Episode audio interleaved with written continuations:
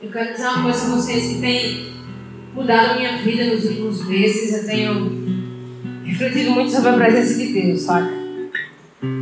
E às vezes, principalmente quando nós somos jovens, nós temos a tendência a pensar que a presença de Deus é algo muito distante de nós. Nós às vezes pensamos que a presença de Deus está simplesmente com o pastor no culto, ou então quando a gente vai para a igreja sente uma coisa bacana. Mas quando a gente sai das portas da igreja, parece que a presença de Deus não está mais com a gente. Mas eu quero dizer a vocês uma coisa. Independente de onde você esteja, independente de quem você seja, independente do que você esteja fazendo, a presença de Deus sempre estará com você. Sabe por quê? Jesus ele falou assim: Eu vou enviar a vocês o Espírito da Verdade, aquele que o mundo não pode receber, e ele estará sempre com vocês. E Jesus também, antes dele subir aos céus, ele olhou para os seus discípulos e ele falou o seguinte: Vão por toda parte, preguem o Evangelho toda criatura, fazendo discípulos de todas as nações, ensinando eles a guardar aquilo que eu tenho ensinado a vocês. E eu estarei com vocês todos os dias, até a consumação dos tempos. Cara, eu não sei como você chegou aqui. Talvez eu não te conheça. Talvez eu até te conheça. Mas eu te dizer uma coisa. Independente de como você chegou aqui nesse lugar. Quando você veio para cá, Deus ele veio com você. Quando você estava na sua casa, Deus ele já estava com você. Quando você acordou de manhã, sabe quem foi que acordou? Sabe quem foi que viu você acordando? O próprio Deus. E mesmo quando você sair daqui, saia com essa convicção. Deus está indo junto com você. Eu queria que você fechasse seus olhos. Diante disso que eu falei a você, eu quero que você Tenha consciência nessa noite de quem caminha ao seu lado. Tenha consciência da presença que caminha com você a todo tempo. Saiba que se Deus ele caminha com você o tempo todo é porque Ele te ama o suficiente para isso. Mesmo diante dos seus erros, mesmo diante das suas falhas. Cara, eu não quero ver ninguém de olho aberto agora, até vou fechar meus olhos independente de quem você seja, independente do que você tenha feito nessa semana, Deus ele está com você. A presença de Deus ela não se afasta de você. E eu quero que nessa noite você se imagine diante de Deus. Eu quero que você imagine-se diante da presença de Deus nesse momento. Eu quero que você imagine isso não para que você se sinta condenado mas para que você se sinta amado. Sabe que Deus ele te ama demais. Não importa se você tenha lidado com alguma nessa noite. Se você tem se sentido preso a algum pecado, a palavra de Deus diz que onde o Espírito Santo está, aí a liberdade. E se Deus caminha com você, você é livre. Não importa se o pecado tem sido aumentado. Não importa se você tem lidado com problemas de depressão. Não importa se você tem lidado com medo. Entenda, Deus está com você essa você abrir o seu coração, você pode ser livre de tudo isso. Marcos capítulo 9. Vamos ler a partir do versículo 2. Todo mundo encontrou? Amém. Seis dias depois, Jesus tomou consigo a Pedro Tiago e João, e os conduziu à parte, a um alto monte, e transfigurou-se diante deles. Cara, a primeira coisa que eu quero falar com vocês nesse versículo 2 é o seguinte: Jesus ele pegou três discípulos. Todo mundo sabe que Jesus tinha 12 discípulos, né? Amém? Só que desses 12, cara, Jesus tinha três que eram parceiros dele mesmo, que eram os três mais chegados. E a esses três, cara, Jesus mostrou coisas loucas. Quando eu digo loucas, é loucas mesmo. Jesus pegou esses caras, mostrou eles só Jesus pegou esses caras, levou eles ao momento mais difícil da vida dele, lá no jardim de Getsemane. E agora Jesus pega eles também e chama eles à parte. E leva eles para o alto de um monte. Primeira coisa que eu quero dizer para você hoje é: aprenda a ter um tempo a sós com Jesus. Aprenda a ter um tempo de intimidade com Jesus na sua vida diária. Sei se você tem esse costume, essa rotina mas eu quero te incentivar nessa noite a você todos os dias tirar um tempo para estar com Jesus. E você ficar sozinho com Ele. Porque sabe, é muito, é muito massa a gente, sei lá, às vezes está andando na rua e está ouvindo uma música e está falando com Deus e enfim, às vezes está lendo a Bíblia na escola, eu fazia muito isso, eu faço isso até hoje na faculdade. Mas além disso, Tira um tempo para estar só, a sós com Jesus. Um tempo onde seja só você e Ele, que nada te interrompa. E sabe o que, é que acontece quando você aprende a ter um tempo a sós com Jesus? Aí vai acontecer com você o que aconteceu com esses discípulos. A Bíblia fala que Jesus se transfigurou diante deles. Quem é que, de verdade, sabe o que significa transfigurar? Eu vou explicar para vocês o que foi que aconteceu. Todo mundo sabe que Jesus ele veio em carne, ele veio como ser humano para a terra, amém? Tá, Jesus ele veio em carne, nós sabemos disso. Só que quando Jesus subiu a esse monte, ele esteve a sós com os seus discípulos. Aparece que Jesus mudou. Jesus ele não parecia simplesmente mais um mero homem. Mas agora toda a glória que ele tinha estava resplandecendo para que os discípulos vissem isso. Sabe aquele episódio da Bíblia em que Moisés ele estava lá no Monte Sinai e a sarça pegou fogo? Quem já ouviu essa história? Tá, agora quem ouviu a história também que Jacó, um dia lá no Val do Jaboque, ele teve encontro com um anjo e o anjo muda o nome dele. Quem já ouviu essa história? E quem já ouviu a história também que Isaías depois da morte de o rei Zias, ele vê um trono e vê anjos voando cantando santo, santo, santo. E ele sai de mim. Quem já viu essa história? E quem também viu a história do apóstolo João lá na ilha de Patmos, onde ele recebe a revelação do Apocalipse. Jesus aparece para ele com olhos com chão de fogo, rosto brilhando, cabelo branco como neve. Quem já conhece essa história? Foi isso que aconteceu com os discípulos. Eles tiveram o mesmo encontro que todos esses homens e outros homens tiveram com a glória de Deus, os discípulos tiveram naquela noite. E eu creio que da mesma forma como Jesus apareceu para João, lá na ilha de Páscoa, quando ele estava preso, seus olhos como chama de fogo, o seu rosto brilhando mais que o sol, as suas roupas reluzentes, cara, foi isso que esses discípulos viram. Então, a primeira coisa que eu quero te falar hoje se você quer ter um encontro com a glória de Deus que mude a sua vida por completo, tenha, aprenda a ter um tempo a sós com Jesus na sua vida diária. Você pode ter esse encontro com a glória de Deus hoje, aqui, agora.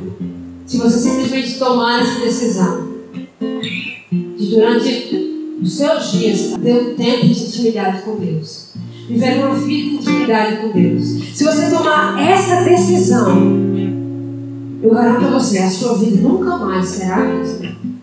E sabe por que eu estou dizendo isso? Não é porque eu ouvi nenhum pastor falar, não. Foi porque eu ouvi uma pregação sobre isso e estou dizendo para vocês, não. Eu estou falando porque eu vivi isso. Os meus 14 anos de idade, eu tive um encontro com a glória de Deus. Eu vou dizer para vocês foi dentro de um banheiro. com a glória de Deus. E a minha vida nunca mais foi a mesma. Sabe por que eu estou pregando? Muitos de vocês conhecem já há muitos anos, sabem como eu cheguei aqui nessa igreja. Eu cheguei aqui, e essa menina do púlpito com o microfone, não. Ela não tinha o um mínimo potencial de mim mesmo, estou falando. Não tinha. Está hoje aqui falando para vocês esse púlpito. Mas sabe por que eu estou aqui? Quer saber de fato? Por quê? Eu tenho gastado todos os meus dias e vivido o que eu tenho vivido hoje, porque um dia eu tive um encontro com a glória de Deus. Eu tenho 19 anos. E, cara, eu tive esse encontro com Deus aos meus 14 anos de idade. Você pode ter isso também. Não é que eu tenha algo especial. É porque eu entendi que se eu queria, de fato, ter a minha vida mudada, eu era muito fechado, era muito tímida. Você teria que, se eu quisesse ter minha vida mudada, eu precisava de com a glória de Deus. Eu disse, Deus, eu não saio desse, desse banheiro enquanto o Senhor não me tocar, enquanto o Senhor não mudar a minha vida. Foi isso que aconteceu.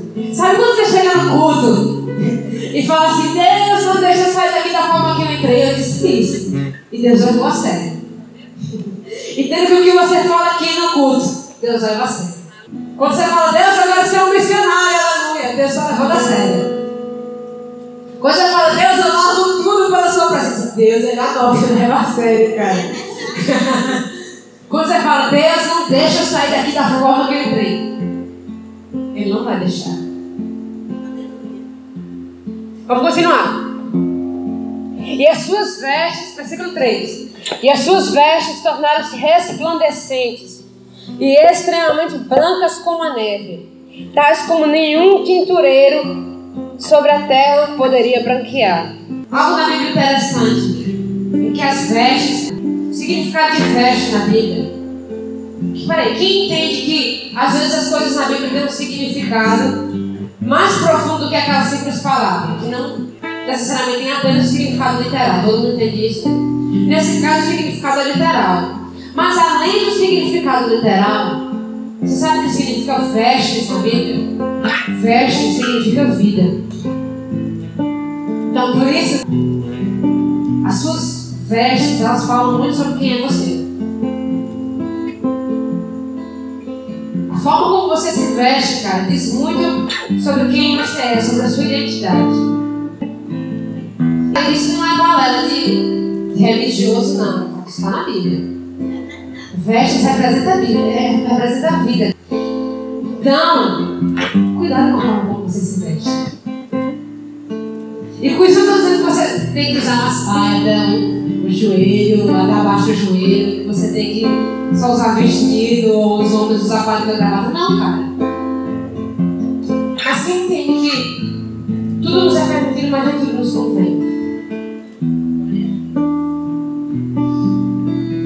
Então, aqui fala que as vestes de Jesus ficaram resplandecentes. E Jesus ele fala uma coisa muito interessante em Mateus capítulo 5. Ele diz assim: Assim resplandeça a luz de vocês diante dos homens. Deus nos chamou para que nós fôssemos iguais a Jesus, para que nós fôssemos a imagem e semelhança dele. Então, se as vestes, ou seja, a vida que Jesus resplandecia, a sua vida também tem que resplandecer. A sua vida, as pessoas quando olharem para você, tem que ver a glória de Deus brilhando na sua vida. As pessoas quando olham para você precisam ver o brilho de Deus sobre você. A Bíblia diz que Moisés, quando ele subiu ao monte, ou seja, quando eles estavam sozinhos com, sozinho com Deus, a Bíblia fala que quando ele descia desse monte, o rosto dele brilhava a tal ponto que as pessoas não conseguiam olhar para ele, tinha que colocar um véu em cima do rosto para as pessoas não olharem para ele. E Paulo ali se remetendo a esse versículo de Êxodo, ele diz assim: se com Moisés a glória foi desse tamanho, imagine conosco que nós somos o templo da graça. Né? Agora que o sangue de Jesus foi derramado e você tem total e livre acesso à presença de Deus, quanto mais conosco a glória de Deus não deve brilhar na nossa vida. Então que a glória de Deus brilhe através de você. Que a glória de Deus resplandeça através da sua vida. Mas a glória de Deus só vai resplandecer através de você a partir do momento que você tiver um tempo de intimidade com o Senhor. A partir do momento que você viver uma vida de intimidade com Deus. E segunda coisa que fala nesse versículo, fala assim, que as roupas de Jesus ficaram extremamente brancas. A tal ponto que nenhum lavador da conseguiria deixar mais branco que aquilo. E a Bíblia fala em Apocalipse, capítulo 7, versículo 14, diz assim: Felizes são aqueles que lavam as suas vestes do sangue do Cordeiro. As vestes brancas significam pureza. Jovem, adolescente, eu vim aqui falar para você hoje. Viva uma vida de pureza. Viva uma vida de santidade. Aleluia. Ei, o sexo é bom, é bom sim, mas não é melhor a presença de Deus. Ei, o pecado é bom. Se não fosse bom, ninguém queria cometer. Mas o pecado não é melhor que a presença de Deus. Aleluia. A pornografia nunca vai te dar mais prazer, cara, do que estar com Jesus. A droga nunca vai te dar mais prazer do que estar com o Senhor. As companhias do mundo, cara, nunca são melhores que a presença de Deus. Eu falo isso porque houve uma época da minha vida que eu não tinha amigos. Não tinha amigo dele. Eu estava sozinha. Mas foi nessa época, cara, que eu comecei a ver coisas do mundo espiritual. E eu começava a ver Deus enviando anjos para ficar comigo. Eu comecei, Deus começou a enviar anjos para trocar ideia comigo. E eu não sentia falta de companhias humanas. Porque eu entendi, cara, que nenhuma companhia dessa terra é melhor que a presença de Deus. E vou dizer, eu me diverti demais com eles, cara. Era muito divertido. Viva uma vida de santidade. Viva uma vida de pureza. E cara, não é chato viver em santidade, não é muito divertido. Você começa a encontrar prazer nas pequenas coisas da vida. Às vezes você não passarinho voando e você, eita que massa. Passarinho, velho. Você começa a ter prazer, às vezes, nas pequenas coisas do dia a dia. Deus é muito irado, Eu vou falar para vocês. Eu nunca encontrei nada melhor. Nunca encontrei nada melhor. Vamos continuar. Versículo 4. E ali apareceu-lhes Elias com Moisés, e eles falavam com Jesus. E Pedro, respondendo, disse a Jesus: Mestre, é bom estarmos aqui. Deixa-nos fazer aqui três tabernáculos, ou seja, três tendas, tá? Eles queriam fazer tendas: um para ti, um para Moisés e um para Elias, porque ele não sabia o que dizer. Pedro, engraçado. Pois eles estavam grandemente atemorizados. E formou-se uma nuvem que os cobriu. E dela saiu uma voz que dizia: Este é meu filho amado, a ele ouvi. E de repente, eles olhando ao redor, não viram mais nenhum homem, senão a Jesus. Deixa eu te falar uma coisa. Moisés, na Bíblia, representava a lei. Os dez mandamentos, a lei de Deus. Ou seja, ele representava um sistema de regras que as pessoas tinham que seguir para poder agradar a Deus. Para poder viver uma vida que Deus tivesse prazer. E Elias representava os milagres, o poder de Deus, as coisas que todo mundo gostava de ver Deus fazendo, mas que ao mesmo tempo as pessoas acreditavam que estava reservada apenas para um grupo seleto de pessoas. Só pessoas, só reis, sacerdotes e profetas. As pessoas acreditavam que só esse grupo de pessoas poderia realizar milagres. Então nós temos aqui o símbolo de uma vida religiosa. Moisés. E talvez Muitas pessoas ainda gostam de seguir Moisés. Muitas pessoas vão para a igreja simplesmente porque é uma obrigação. Muitas pessoas leem a Bíblia porque é apenas uma obrigação. Muitas pessoas apenas oram porque elas se sentem obrigadas a isso. Algumas até pregam por se sentir obrigadas. Algumas até fazem amizade na igreja simplesmente porque ah, meu pai mandou ter amigo na igreja. Essa é a vida de Moisés. Moisés falava isso: não mate, não roube, não tenha inveja dos outros, não mate, não faça nada errado. Pronto. A pessoa vive simplesmente não fazer coisas e fazer coisas que deve fazer. Essa é a vida em Moisés. Elias. A gente vem para a igreja só para ver os outros rodando, sapateando, pulando, e ver o curado, o morto ressuscitado, expulsar demônio ver o show lá, o demônio falar no microfone. Tem gente que vem para a igreja só para ver o manto, o sobrenatural, para sentir um arrepio, para sentir uma coisa legal, para sentir uma vibe diferente, porque gosta da música, porque gosta às vezes até de um varão ou de uma varoa, vem para a igreja para sentir algo especial. Essa é a vida em Elias. A vida que só quer ver coisa acontecendo. A vida que só quer ver Deus manifestar coisa, não quer nada além disso. E aí Pedro, e aí, de falar de Pedro, quem foi que resplandeceu, ali no monte? Foi Moisés?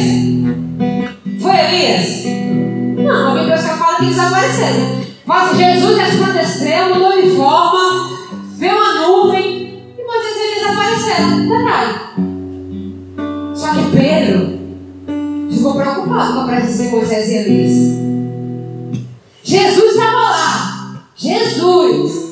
Se você tivesse sentado com Jesus, cara, você ia se preocupar se Moisés e Elias chegassem no lugar? Jesus. J-E-S-U-S. Estava lá. E o cara estava preocupado com Moisés Deixa eu fazer três vezes, um para você, outro para Moisés e Elias. E é tão engraçado que a Bíblia já fala assim. Aí ele só disse isso porque não sabe o que dizer. Tem momentos, aprenda isso, uma coisa que eu aprendi na minha vida. Tem momentos, cara, quando você está na presença de Deus, não fica preocupado com o que vai falar, não, porque senão você vai falando besteira. Às vezes o silêncio na presença de Deus é melhor que mil palavras. O problema é que a gente gosta muito, a gente gosta de Elias, a gente gosta do barulho, a gente gosta de ver o fogo descendo do céu, a gente gosta de ver o povo rodando, gritando. Ei, mas a gente fala uma coisa? Elias também teve um encontro com Deus no silêncio. Aprenda você a ter encontros com Deus em silêncio também. Com isso, não, eu estou falando que é errado gritar.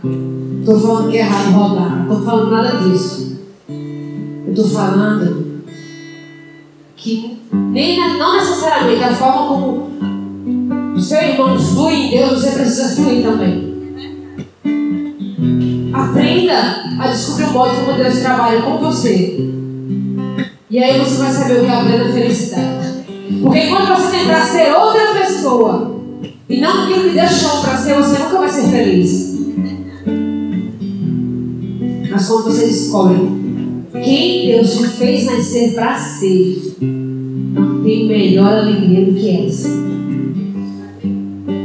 Tá, e aí Pedro fala, Senhor, deixa que construir uma tenda, porque não sabe o que dizer. E é tão interessante que Deus sabia que, que Pedro não tinha nada para falar. Que aí ele faz questão de esclarecer as coisas de alinhar a visão, não só de Pedro, mas de Tiago e de João também.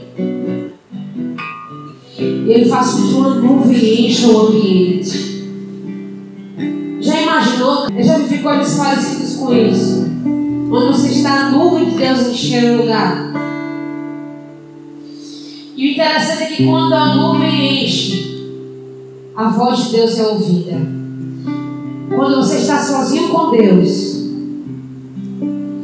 quando Jesus é exaltado no momento que você está a sós com Ele. E você entende que você tem que permanecer nesse lugar de quietude, de descanso em Deus. E você começa a se deleitar dentro da glória, de que a nuvem de Deus encha no onde você está. Aí sim, você vai começar a ouvir a voz de Deus. E sabe o que foi que a voz falou? Falou: Bem-vindos Moisés e Elias. Não. A voz de Deus apontou diretamente para Jesus e disse: Esse é o meu filho amado. A ele ouvi.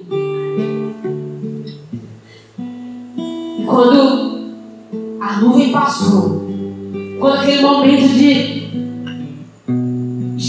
de, aquele momento extasiante, aquele momento onde todos perderam o fôlego passou, aquele momento onde as coisas se aquietaram, a única pessoa que eles viram foi Jesus entre Moisés e Elias nós só possamos ver a Jesus.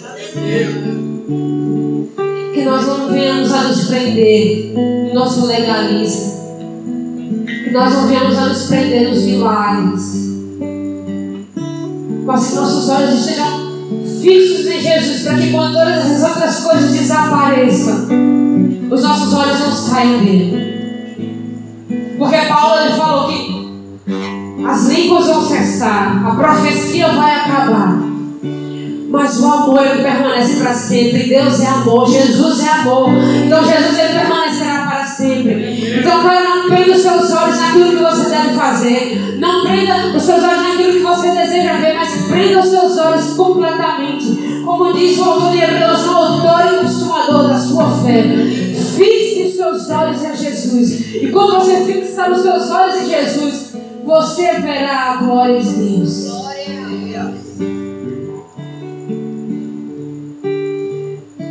O segredo para viver uma vida completamente impactada pelo poder de Deus é ter os olhos fixos em Jesus, é ter os olhos voltados para Ele. E aí no versículo 9 ele fala assim: E quando eles desciam do monte, acabou o momento especial, acabou a experiência, mas a comunhão com Deus não acabou. Ei, deixa eu te falar uma coisa. E foi um erro que eu cometi também na minha vida. Eu não estou falando algo que eu não vivi, estou falando coisas que aconteceram comigo. Não se prenda a uma experiência.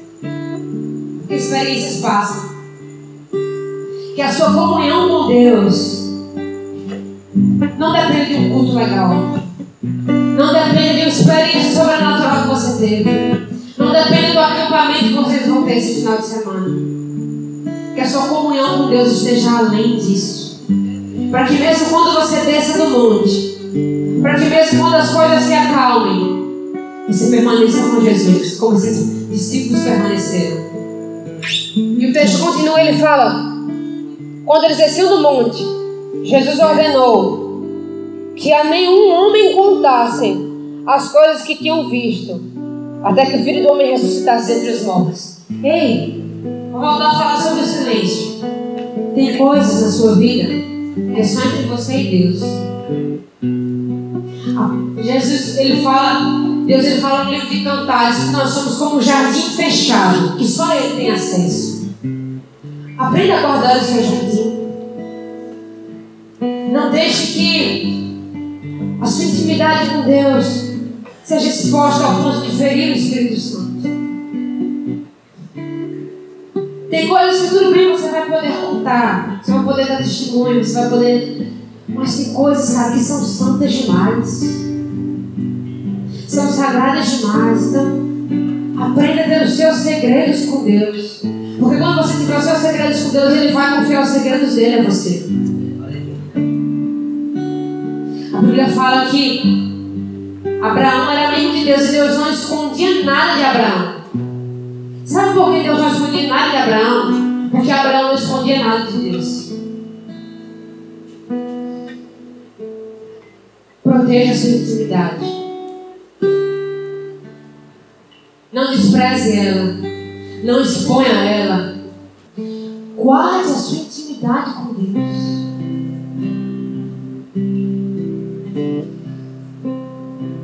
E deixa eu te falar uma coisa.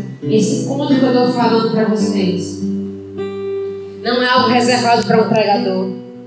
Não é algo reservado para apenas algumas pessoas seletas dentro da igreja.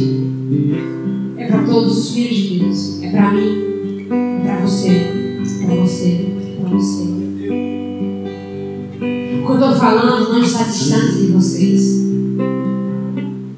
Mas se vocês fecharem os olhos, vocês podem sentir que está podem tocar. Essa sensação que eu tenho às vezes quando estou no quarto. Eu sinto Jesus tão perto de mim. Que se eu estendesse a mão no pau, eu não conseguiria tocar. E muitas vezes eu pude sentir a mão dele me tocando. A mão dele sobre mim. Isso não é algo distante de você. Você pode viver um encontro com a glória de Deus hoje. Você pode ser cheio do Espírito Santo e vencer essa vida de pecado você tem lutado. E vencer essas tentações, cara, hoje. E deixa eu te falar uma coisa: ser cheio do Espírito Santo não é uma opção para o cristão, é um mandamento. Paulo falou: não se embriaguem com vinho que leva à confusão, mas encham-se do Espírito Santo. Ele não, ele não sugeriu, vocês podem ser cheios do Espírito Santo se quiserem. Ele falou: sejam cheios do Espírito Santo. Foi uma ordem. Viva cheio do Espírito Santo, isso é algo diário. Todos os dias você precisa ter esse encontro com a glória de Deus que te enche do Espírito Santo. Todos os dias você precisa acordar e dizer: Espírito Santo, me encha de você, me encha da sua presença. Isso é algo diário. Não é algo de um culto, não é algo de um acampamento, não é algo de um congresso. É todos os dias, ou quando você acorda pela manhã, você se coloca diante da presença de Deus e diz: Espírito Santo, me enche, eu preciso de você. Se você fizer isso, eu garanto a você, o pecado ao qual você se sente preso não vai te atormentar mais. Tentação que parece invencível, você vai encontrar forças em Deus para vencê-la. O medo que você tem muitas vezes, a tristeza que te acompanha, ela vai desaparecer. Talvez você tenha pensamentos de morte. Talvez você tenha pensamentos de, de impureza sexual. Talvez você tenha pensamentos de, de vício, de, de drogas, de tantas coisas. Mas ei, um encontro com a presença de Deus, tudo isso vai desaparecer da sua vida. Como eu falei, eu não sei como você chegou aqui hoje. Mas eu sei como eu cheguei. E eu sei que eu preciso de um encontro com a glória de Deus. Eu sei que todos os dias da minha vida, se eu não tiver esse encontro com a glória de Deus, eu não sei como terminar meu dia.